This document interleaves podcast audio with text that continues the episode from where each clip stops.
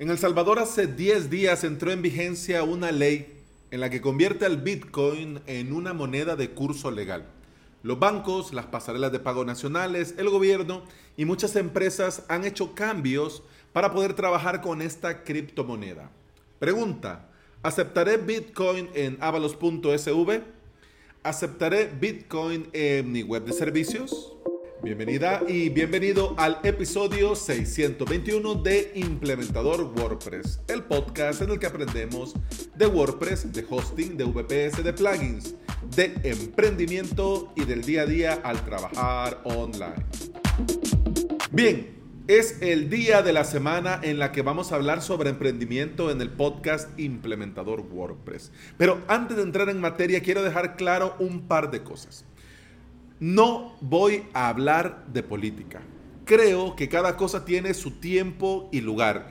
Y en este espacio, en este podcast, no vamos a hablar sobre lo que haga o deje de hacer un partido político o el gobierno de turno de tal o cual país. Mi opinión personal sobre política la podemos hablar cualquier día, cualquier hora, en el servidor de Discord si te viene bien, pero no aquí. Así que aclarando esto, si vos pensás que estoy a favor o en contra de X o Y partido político, eso va a ser tu apreciación personal. Como emprendedor y ciudadano, tengo mi opinión y tengo mi punto de vista de lo que está pasando en mi país. Si mi opinión no coincide con la tuya, pues no hay problema. Y si mi opinión coincide con la tuya, no hay problema. Cada quien debe de crearse su propio criterio de todo lo que está pasando, pero sobre todo debe respetar el criterio de los demás. Dicho esto, aclarando esto, ahora sí, vamos al tema. Las criptomonedas son un universo, son un vasto universo que no es exclusivo para grandes inversionistas o para millonarios que no encuentran qué hacer con sus millones. La idea original detrás de estas monedas virtuales o activos virtuales. La idea original era descentralizar lo que nosotros conocemos al día de hoy como dinero. Y gracias a un sistema matemático volverlo seguro y blindado contra errores y hackeos. Así nació y ha venido evolucionando con los años lo que al día de hoy llamamos blockchain. Y es en este donde se van anotando cada una de las transacciones que se realizan dentro de cada una de las redes de cada cripto. Ese blockchain es público y cada transacción puede ser seguida por vos o por quien sea. Para tener Bitcoin se necesita una wallet. Tenemos en general, te digo muy en general, dos tipos de wallet. La custodiada y la no custodiada. La custodiada, por ejemplo, Binance, Coinbase, Chivo Wallet. La no custodiada Moon, Coinomi, Metamask. La custodiada normalmente viene de una empresa quien tiene las llaves de todo y te da acceso. Y vos con un usuario y contraseña entras. La no custodiada, vos sos el único que tiene las llaves de acceso. Con lo bueno y con lo malo que esto conlleva.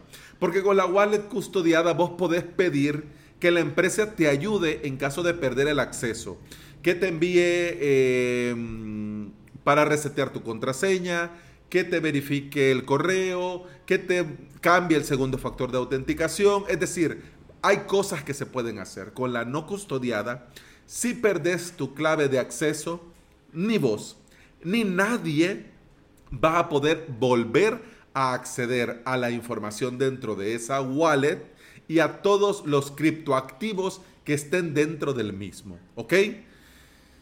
¿Te suena la frase mi casa, mis reglas? ¿Te suena? Pues bien, dentro del mundillo cripto hay otro que dice mis llaves, mis bitcoins.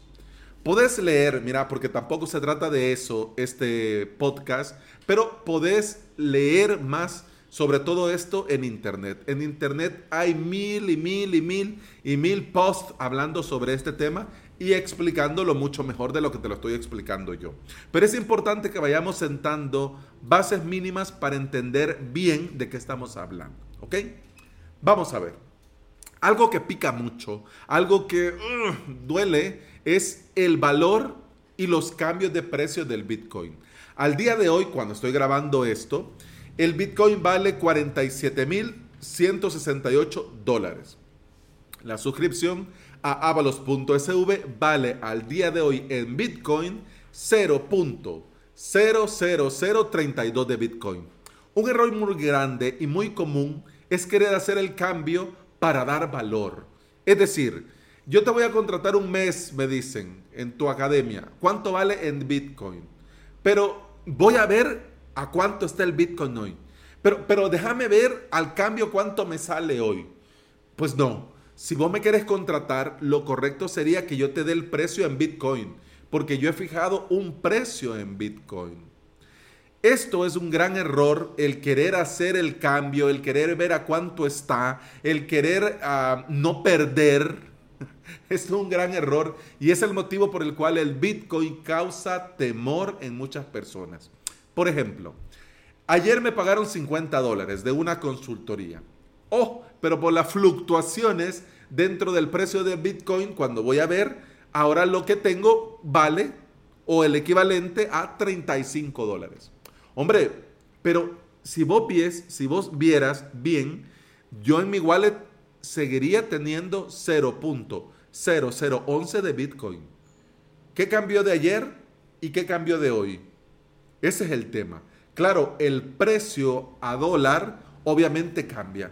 Pero si vos ves el Bitcoin como Bitcoin, te doy precio en Bitcoin, me pagas en Bitcoin y vos guardas tu dinero Bitcoin porque lo vas a usar para contratar servicios o para, comprar productos en Bitcoin. ¿Hay algún problema con esto? No debería. Pero ¿cuál es el problema? El problema viene porque si hoy querés pagar algo con tu dinero usando una criptomoneda, si lo convertís a dólares, estarías perdiendo, al, en este ejemplo que te di, por ejemplo, 15 dólares. Hombre, pero mañana puede ser que los 0.0011 de Bitcoin que costaron, bueno, que me pagaron y valían 50, pero el día de hoy bajó a 35, claro, puede ser que mañana valgan 65, ¿ya? Muchos no podemos darnos el lujo de ver cómo nuestro dinero va y nuestro dinero viene.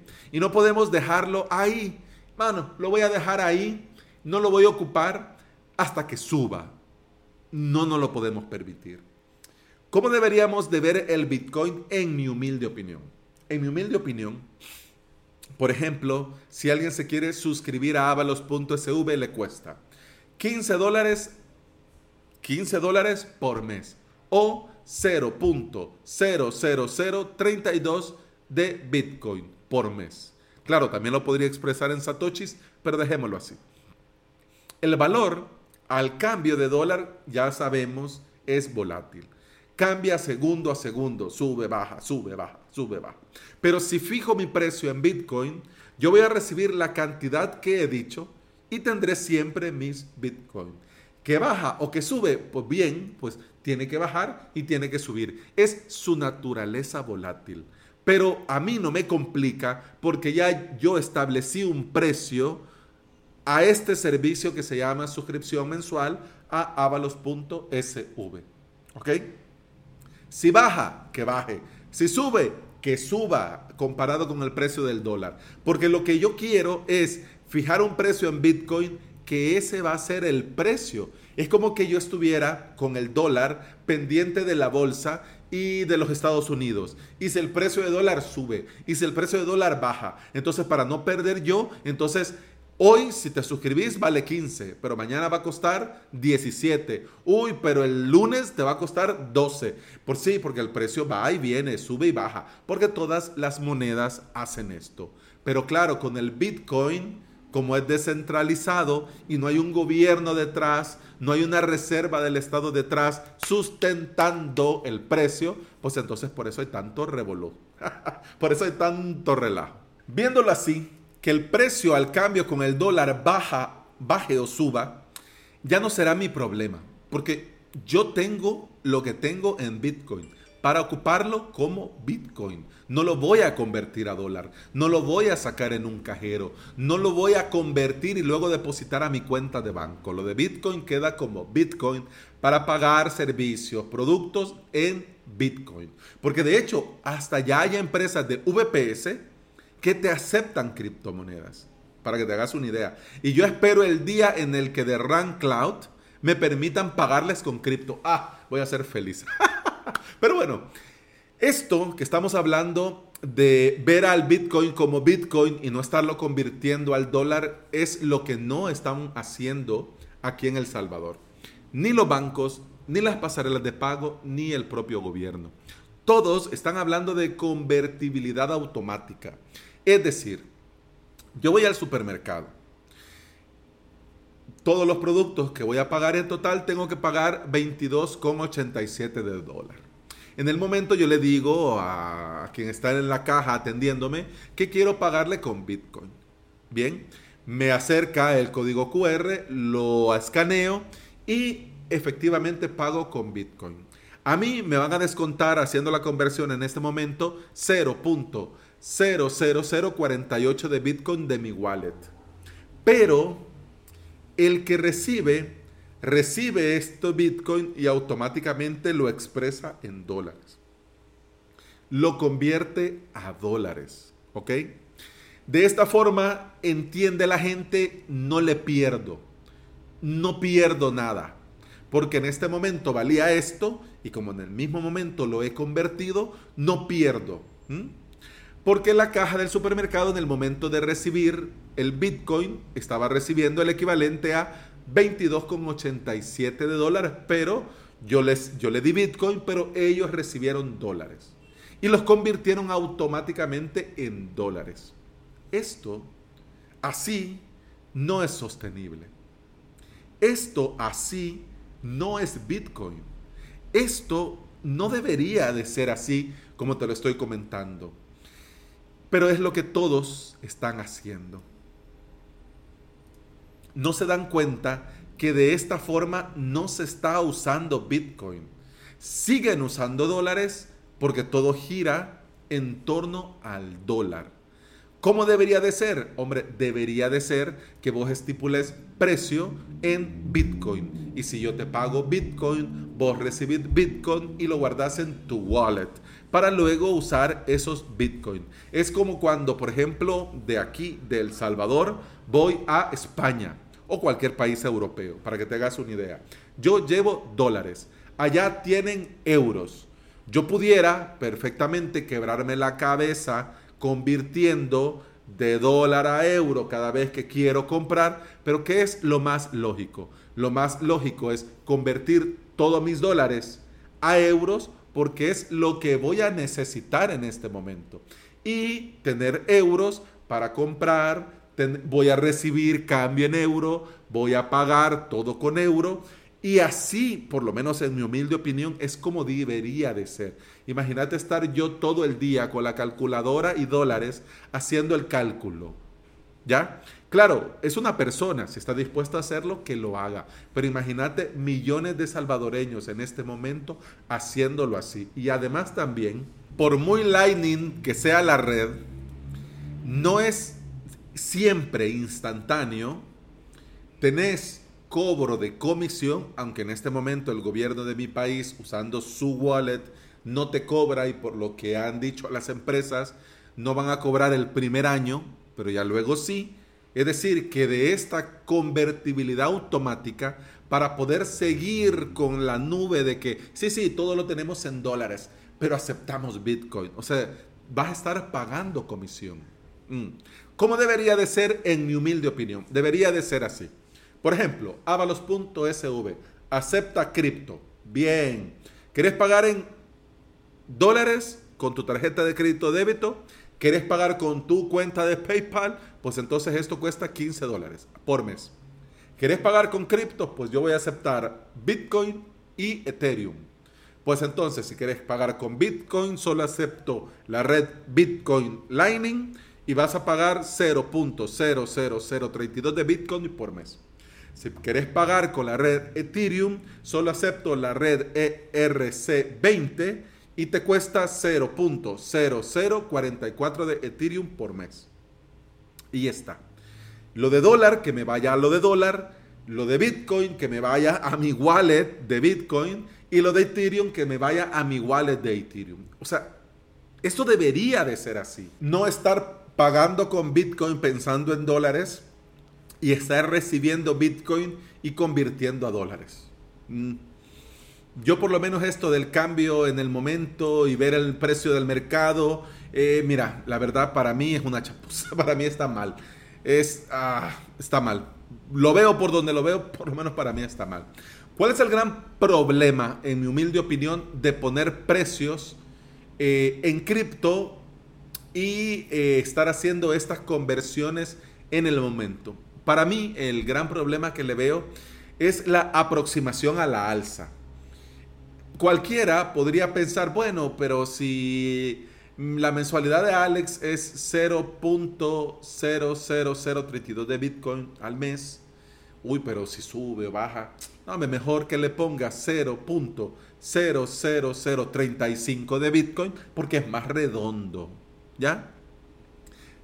Mm, a mí la, la verdad eso no me parece, porque si lo hacemos así, todo el precio de todo se va a redondear a la alza. Y luego a este precio de la alza le vamos a tener que sumar el costo de las comisiones por utilizar Bitcoin. A mí, en honor a la verdad, no me parece una muy buena idea.